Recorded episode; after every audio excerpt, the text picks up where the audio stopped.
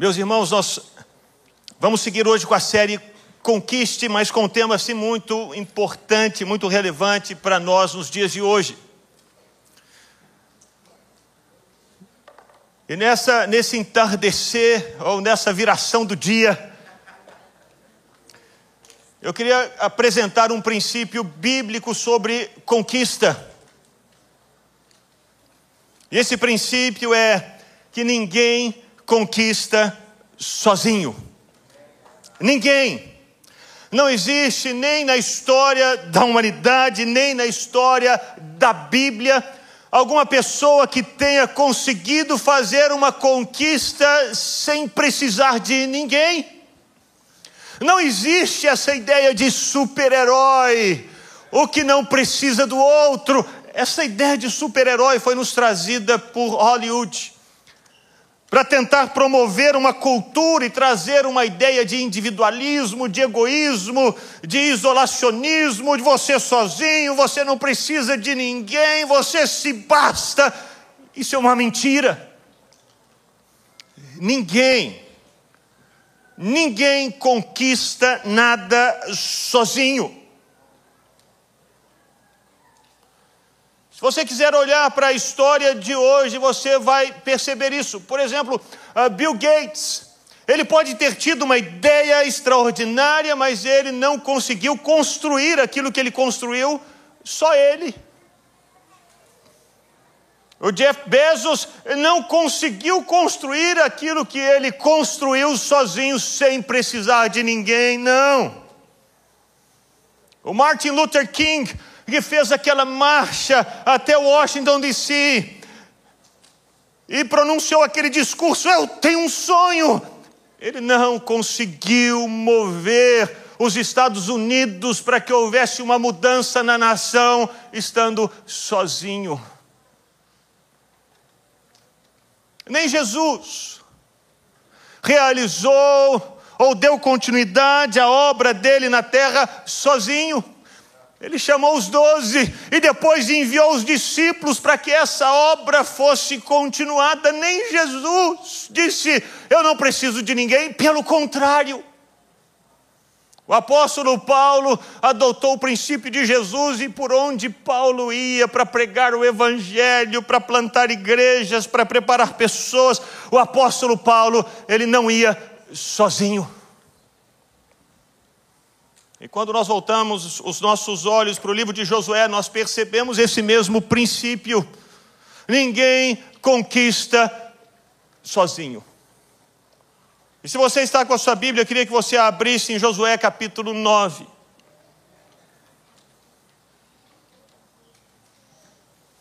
Aqui nós lemos sobre algumas alianças que Josué fez e que não foram boas, mas antes dessas alianças ruins, Josué fez alianças boas.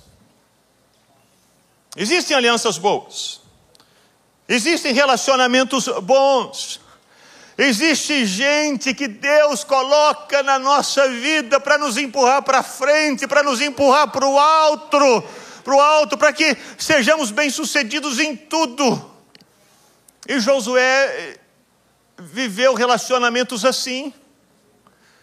No capítulo 1 do livro de Josué, nós vemos a boa aliança que Josué fez com três tribos de Israel, com os Rubenitas, os Gaditas e as, a, a meia tribo de Manassés.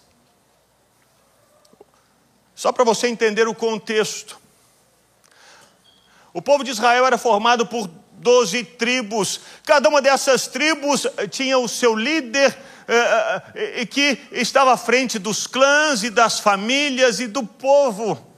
Os Rubenitas, os Gaditas e minha, a minha, minha tribo de Manassés, eles eh, conseguiram conquistar terras antes do Jordão. E houve um momento em que Josué disse para eles: Olha, nós vamos passar com todo o povo pelo Jordão e nós precisamos que vocês estejam conosco. Nós precisamos que as tribos dos Rubenitas, dos Gaditas e a minha tribo de Manassés caminhem conosco. Eles eram uma tribo poderosa, uma tribo forte, uma tribo rica. E Josué percebeu tanto que ele precisava desses homens na frente do exército, e Josué disse: Vocês é que vão passar na frente. E eles disseram para Josué: Nós vamos com você.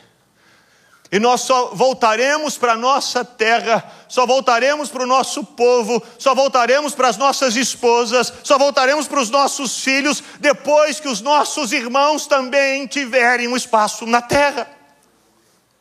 Eles se dispuseram a sacrificar a própria vida, para que os irmãos deles das outras tribos também tivessem sossego e paz na terra. Eles participaram das guerras, eles lutaram as batalhas, eles atravessaram o Jordão, porque dentro do coração deles havia esse desejo que os meus irmãos também tenham paz. E os meus irmãos também prosperem nessa terra. Nós já conquistamos, nós já conseguimos, nós já temos o nosso lugar, mas eles não. Eles precisam ter. Mas o livro de Josué não fala apenas dessas alianças com gente rica, poderosa e próspera. No capítulo 2 de Josué, nós percebemos a aliança que Josué fez com Raabe. Raabe não era rica, não era próspera, não era famosa, não era bem falada, pelo contrário, Raabe era dona de uma casa de prostituição. Ela era administradora de um bordel em Jericó. Mas ela teve uma experiência com Deus quando ainda estava em Jericó, e ela reconheceu, junto, junto com os espias, é o Deus de vocês é o Deus que criou os céus e a terra. Eu não quero mais ficar aqui, eu quero ir com vocês. Eu reconheço que o Deus de vocês é o Deus Todo-Poderoso. E correndo o risco de perder a própria vida, ela decidiu proteger os espias, esconder os soldados de Israel, dar casa para eles, dar comida para eles, dizendo: Eu estou com vocês. E o povo de Israel só recebeu essas informações do campo de batalha porque Raabe, à custa da própria vida, decidiu proteger esses dois homens. Portanto, aliança boa não tem a ver se, se o indivíduo tem dinheiro ou não tem dinheiro, se é famoso ou se não é famoso. Tem a ver com algumas características. A primeira delas é que aqueles que fazem boas alianças conosco são sempre verdadeiros. Eles falam a verdade conosco. Eles nos honram. Eles honram a palavra que eles dão. Essa foi a atitude de Raabe para com os espias. Ela podia muito bem ter os entregado ao rei de Faraó. Ela poderia muito bem ter mentido para eles, dizendo: tudo bem, podem ir em paz, e poderia depois disso ter entregado esses dois ao rei em troca de um dinheiro na cidade de Jericó. Eu falei outra cidade? Faraó. Mas Faraó também é aliança ruim, não presta não.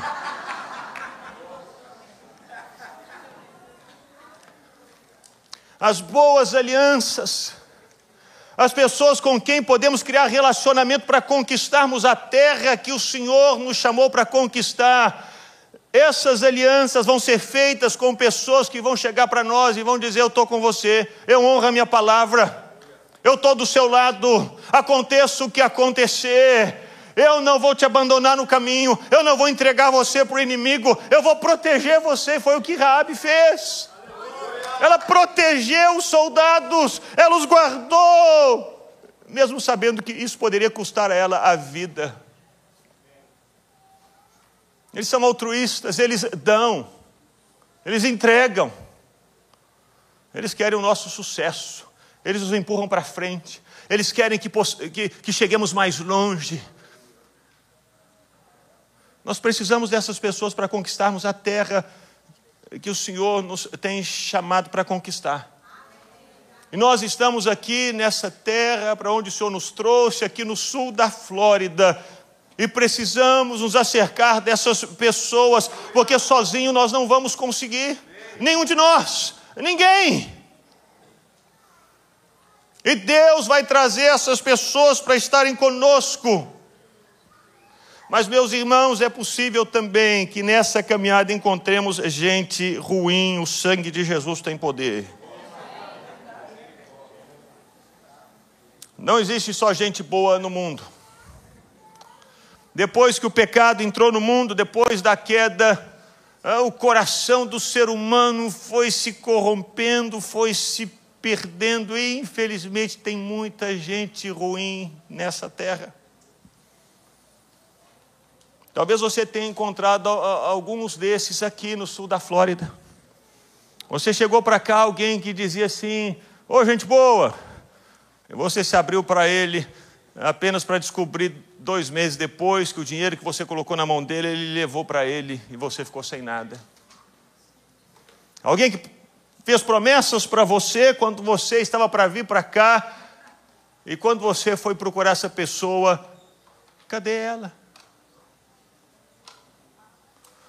Josué se encontrou com alguns desses aqui na terra da promessa. E perceba bem, Josué não estava em outra terra, estava na terra que o Senhor havia dito que lhe daria por herança. Estava naquele lugar que o Senhor disse: Vai para lá que eu estou com você. Estava naquele lugar que o Senhor disse: Josué, você vai conquistar esse espaço. E foi exatamente nessa terra, nesse espaço, que ele encontrou os gibeonitas. Gente ruim é o que lemos aqui no capítulo 9.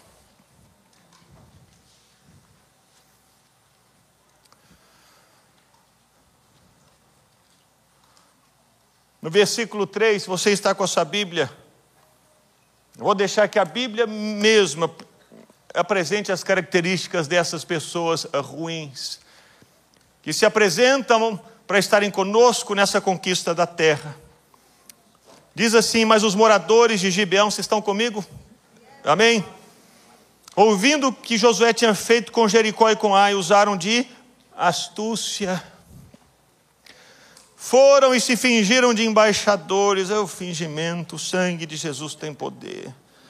Levando sacos velhos sobre os seus jumentos e odres de vinho velhos, rasgados, cheios de remendos, coitadinhos calçando sandálias velhas e remendadas, vestindo roupas velhas, tudo velho.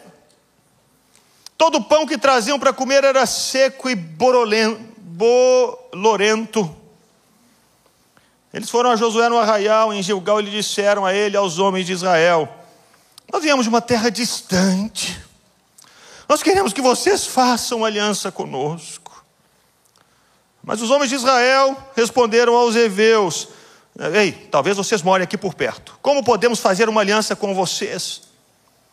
Então eles disseram a Josué: Somos seus servos. Mas Josué perguntou: Quem são vocês? De onde vocês vêm? Eles responderam: Esses seus servos vieram de uma terra muito, muito distante. Vieram por causa do nome do Senhor, seu Deus, pois ouvimos a sua fama e tudo o que fez no Egito e tudo o que fez com os dois reis, os amorreus que estavam do outro lado do Jordão, a saber, Seom, rei de Esbom, e Og, rei de Bazã, que estava em Astarote. Por isso, os nossos anciãos e os nossos moradores da nossa terra nos disseram: Levem com vocês alimentos para a viagem, vão ao encontro deles, dizendo: Somos seus servos, façam uma aliança conosco. Esse nosso pão nós pegamos em nossas casas quando ainda estava quente. Mentira. No dia em que saímos para vir falar com vocês, e agora, aqui está ele já seco e bolorento. Estes odres eram novos quando os enchemos de vinho. Mentira. Mas agora já estão rasgados. Essas nossas roupas e essas nossas sandálias já envelheceram por causa da longa viagem. Tudo mentira.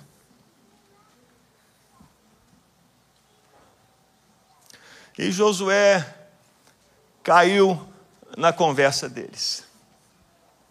Josué olhou para a aparência deles, Josué ouviu as palavras deles, e Josué simplesmente acreditou que aquilo que eles estavam falando era verdade, quando era mentira. O que os gibeonitas queriam era simplesmente fazer uma aliança com Josué e o povo de Israel. O que eles queriam era ter relacionamento com Josué e com Israel para receberem benefícios do povo de Israel e usaram de astúcia. E aqui, já de cara, nós já percebemos algumas características dessas alianças ruins. Essas pessoas, elas são mentirosas. Elas não falam a verdade. Elas sempre escondem um pedacinho da história. Elas não se mostram por completo. Elas não contam tudo aquilo que aconteceu com elas. Elas fingem. E elas usam de elogios para tentar conseguir capturar o seu coração. E como nós caímos nos elogios, não é verdade? Se a pessoa chega para nós já nos elogiando, nós já nos desarmamos e tantas vezes caímos nessa história. Foi o que eles fizeram, cheios de elogios para Josué, para com Deus do povo de Israel, e o povo de Israel simplesmente se desarmou. Eu me lembro uma vez um, um, um homem me procurou, porque ele queria é, algum, algum tipo de negócio, ele chegou, chegou para mim e disse: Pastor, eu amo suas pregações. Você prega demais, pastor, eu gosto demais. Eu venho na igreja só para ouvir o senhor pregar. Uau, maravilhoso, uau, você é demais. E depois ele veio assim com a isca. Então, a gente podia. Quantas pessoas não fazem assim? Você chega na terra e ele diz: Rapaz, você é demais. Eu nunca conheci ninguém como você. Nunca conheci você extraordinário, você fala tão bem, você é tão honesto, você é tão correto, você é tão bonito, você é tão cheiroso, você é tão inteligente, você é tão capaz. Uau! Rapaz, eu tenho um trabalho, estava pensando até em dar para outra pessoa, mas estou pensando em você. Quantas pessoas não caem em histórias assim? As histórias dos gibeonitas são mentirosos. Mas, obviamente, eles não colocam a mentira já de cara, eles usam de astúcia. Porque o propósito deles é prender você a eles. O que mais que eles são? Eles são egoístas. Eles nunca pensam no outro. Quando os gibeonitas chegaram a Josué, eles não pensaram em Josué, no povo de Israel, eles só pensaram neles. O que, que a gente pode ganhar? O que, que a gente pode receber? O que, que a gente pode conquistar? Como nós podemos preservar a nossa vida? As alianças ruins e que vão tentar se colar em você, elas nunca, nunca pensam em você. Diferente de Raabe, dos gaditas, dos rubenitas. Eles eram altruístas, eles se davam, eles se doavam. Eles estavam dispostos a perder a própria vida em favor do povo de Israel, mas os gibeonitas não. Vocês que morram, mas que a nossa vida seja preservada. Vocês que se percam e lutem as guerras, mas que nós possamos ficar seguros. Que você sue com o seu trabalho, mas que eu ganhe o dinheiro. São egoístas. Pensam apenas em si mesmos. E eles são também aproveitadores. Querem só se aproveitar de você, são utilitaristas. Você é apenas um meio para ele conseguir o que ele deseja conseguir. Você é apenas mais uma peça descartável que ele vai usar para depois de um tempo ele jogar fora e pegar outras peças no caminho. Esses são os gibeonitas. E na terra da promessa, nós vamos encontrar pessoas de todos os tipos. Nós não estamos isentos, não estamos protegidos de pessoas ruins. Ah, mas eu sou de Deus, eu sou do Senhor, essas pessoas nunca vão se aproximar de mim, porque o Senhor coloca uma luz e as trevas não se aproximam, não é bem assim. As pessoas vão se aproximar, vão tentar colar em você.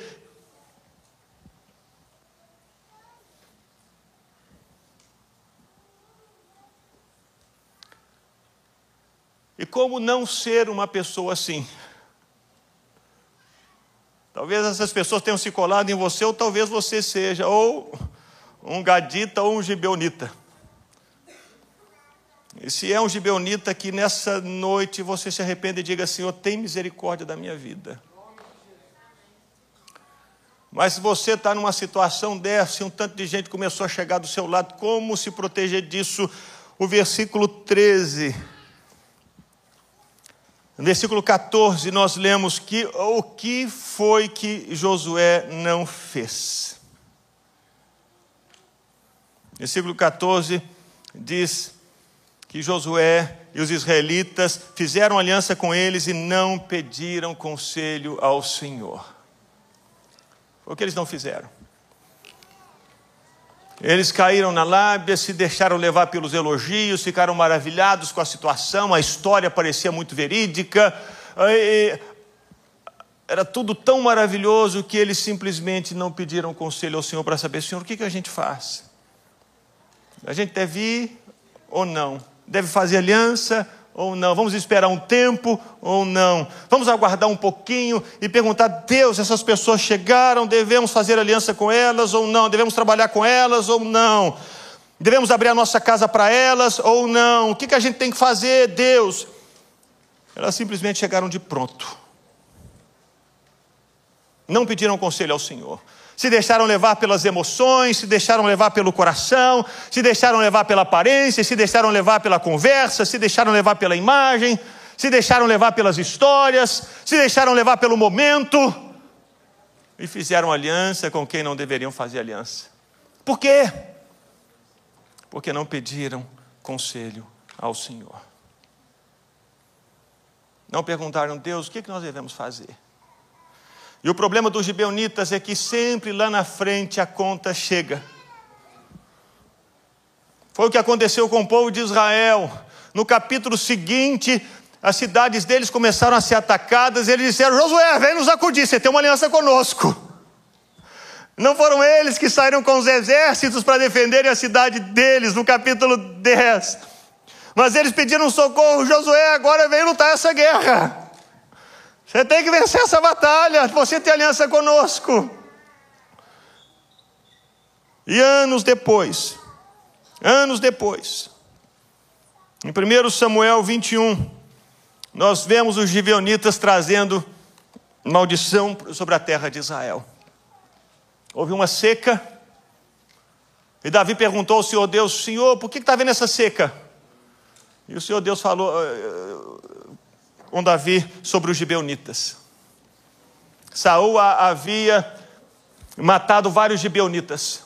No zelo dele pelo Senhor é o que diz o texto. Gibeonitas disseram assim: Olha, nós só vamos abençoar a terra de novo só... se você nos entregar filhos de Saul para serem mortos. Queremos vingança. Queremos vingança, queremos um preço. Toma lá da cá. É diferente do filho de Israel, quando Davi viveu essa situação com Saul, você se lembra? Saul perseguiu Davi, perseguiu Davi, perseguiu Davi, perseguiu Davi, tentou matar Davi muitas vezes. Quando Davi foi rei, houve um momento em que Davi disse assim: Será que tem algum dos filhos da casa de Saul para que eu possa usar de benevolência? Porque o coração do povo de Deus é sempre esse: tem alguém, eu vou abençoar. Ele fez mal, ele fez mal, ele fez mal, mas eu quero abençoar. Mas o gibeonita é sempre assim: eu quero vingança, eu quero vingança, eu quero vingança. O que é que eu posso ganhar em troca? Quem é você?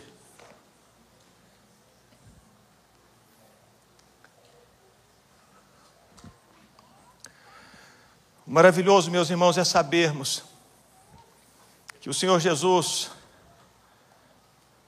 quando veio ao mundo, ele só encontrou-se com gibeonitas. No momento em que Jesus mais precisava, ninguém ficou com ele. Aqueles que diziam, estamos do seu lado, Jesus, todos eles só queriam honra, fama.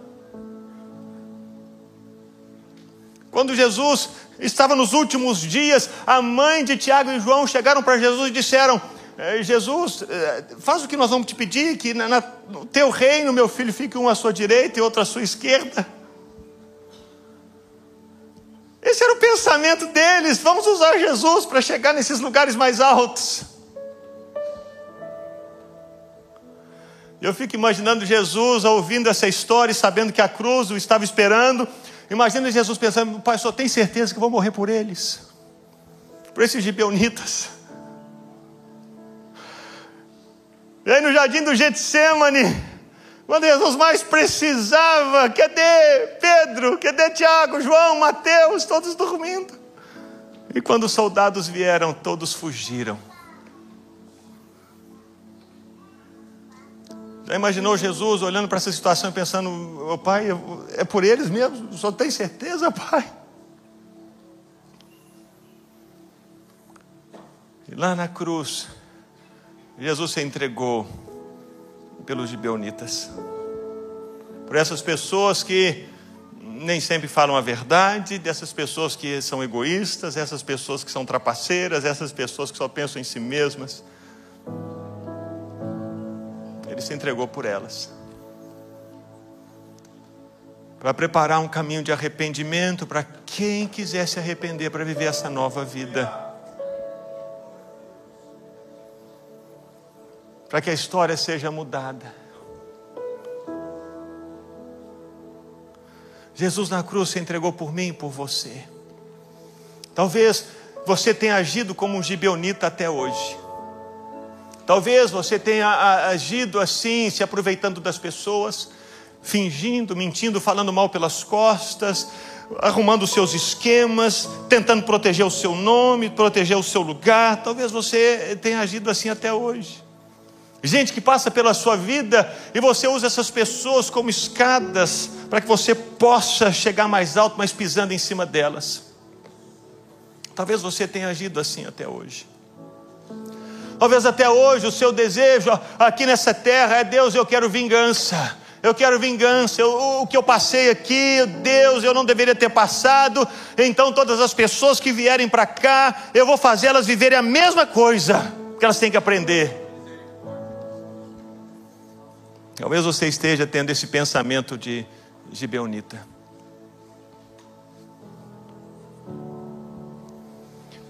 Mas existe poder no sangue de Jesus. Jesus se entregou por essas pessoas que viraram as costas para Ele. Jesus se entregou por essas pessoas que falaram mentira. Jesus se entregou para essas pessoas que queriam só apedrejá-lo, matá-lo, usar dele. Jesus se entregou e as amou até o fim. E Ele é poderoso para mudar a vida, até mesmo de um gibeonita, se esse gibeonita se arrepender. E nessa noite ele está aqui por sua causa. Ele está aqui para mudar a sua história, mudar a sua vida. Ele não precisava de nenhum de nós, de nenhum, Ele é Deus, mas Ele decidiu nos chamar para Ele.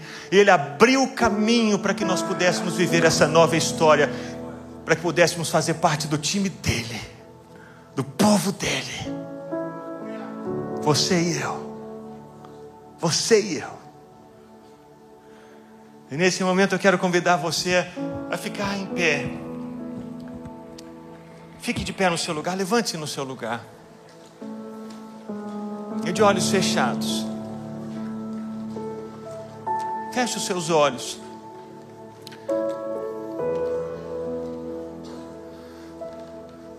Eu queria que você pensasse na sua vida até aqui. Talvez até aqui você estivesse agindo como um desses gibeonitas. Egoísta, não pensando em Deus, mas pensando só em você. Não pensando em se doar pelos outros, mas pensando apenas em conseguir o seu.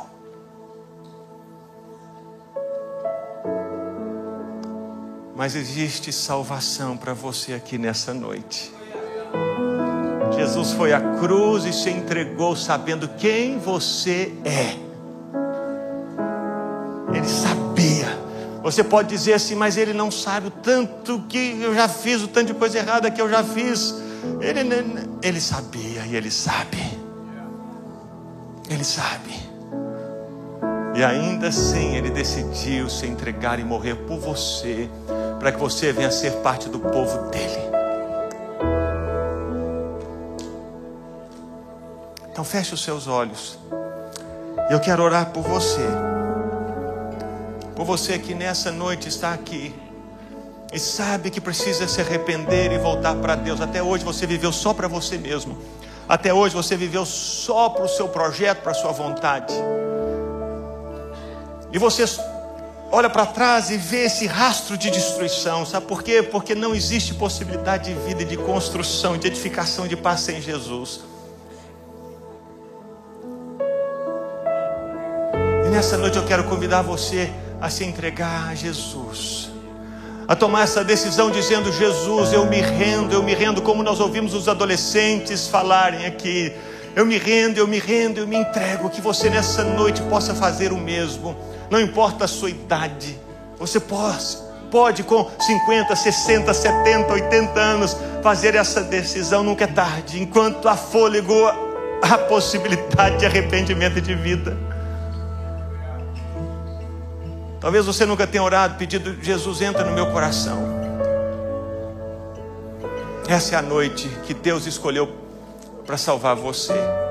Talvez um dia você tenha andado nos caminhos de Jesus, mas você se desviou e foi para longe. Você está longe, você sabe que está longe, está longe de Deus, está longe da presença, está longe da igreja. Meus irmãos, não existe possibilidade de vivermos vida com Deus fora da igreja, não tem como. Jesus nos salvou não para ficarmos sozinhos, Jesus nos salvou para estarmos no corpo, na igreja, na família, no meio do povo dele. Mas você deixou Satanás colocar no seu coração a raiva do povo de Deus. Você diz: Não, eu sou crente apesar da igreja, não quero igreja. Isso é uma mentira do diabo. E você está longe, seu coração está frio, tem destruição na sua casa e você não sabe por quê. Eu estou te dizendo porque você está longe. Você precisa voltar para a casa do Pai, voltar para a comunhão da igreja. Você precisa, você precisa. Precisa se arrepender e dar esse passo, dizendo: Jesus, eu me perdi, eu fui para longe, eu estou voltando. Eu estou voltando, eu quero. Eu quero, Senhor, eu quero viver essa nova vida. Eu quero ser esses gaditas, esses rubenitas. Eu quero ser esses que vão ajudar outros, vão abençoar outros. Eu quero, eu quero, eu quero. Mas você precisa se arrepender e dar esse passo. Então, de olhos fechados, somente vocês que hoje decidem entregar a vida a Jesus ou decidem voltar para Jesus. Eu quero orar por vocês apenas. E para que eu possa fazer isso, eu preciso que você levante uma de suas mãos bem alto para que eu possa ver. Levante a sua mão. Se você entrega a vida a Jesus, está voltando para Ele. Pode levantar bem alto. Todo, ninguém está vendo você. Levante a sua mão. Você que toma essa decisão nessa noite. Você que está tomando essa decisão. Isso, levante a sua mão sem medo. Sem medo.